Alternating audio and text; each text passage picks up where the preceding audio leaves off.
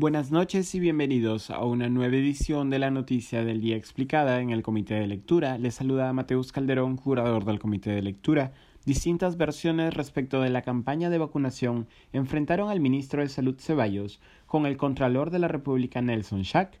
Las dudas en torno a la campaña de vacunación iniciaron la semana pasada después de anunciarse que ese fin de semana no habría vacunatón. Esto es una sesión extendida de vacunación durante varios días.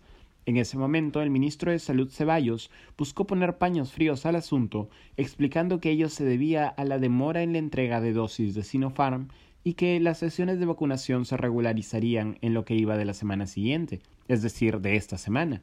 Pero para el exministro de Salud Oscar Ugarte, antes de una demora en la entrega de las dosis, la no realización del vacunatón se debía a una descoordinación tras la anterior sesión de vacunación durante todo el fin de semana, ese vacunatón tuvo lugar no solo en Lima, sino en ocho regiones y se aplicó la cifra récord de 735.294 dosis. Se ha vacunado en exceso, indicó en ese momento Ugarte.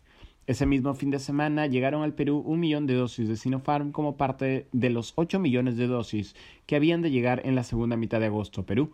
Para este fin de semana, es decir, el que viene, ya se ha programado el quinto vacunatón tanto en Lima como en 15 regiones, con el objetivo de vacunar al menos a 600.000 personas. No obstante, el Contralor Nelson Schack se ha pronunciado con preocupación sobre el proceso de inmunización. Aquí lo estoy citando. Estamos muy preocupados por el proceso de vacunación, no solo de que no se detenga, sino de que se tiene que acelerar. Hasta donde recuerdo, todos los contratos, si bien no se pagaron, estaban suscritos, entonces es un problema de gestión del gobierno actual, particularmente de los sectores de relaciones exteriores y salud, agregó el alto funcionario, que también señaló que comisiones de la Contraloría investigarán el retraso de la llegada de las vacunas, así como las vacunas perdidas por vencimiento en conferencia de prensa, el ministro de Salud Ceballos ha negado demoras en el proceso de vacunación y afirmó que entre el 27 de julio y el 18 de agosto, es decir, de hoy, se habían aplicado más de 3 millones y medio de vacunas.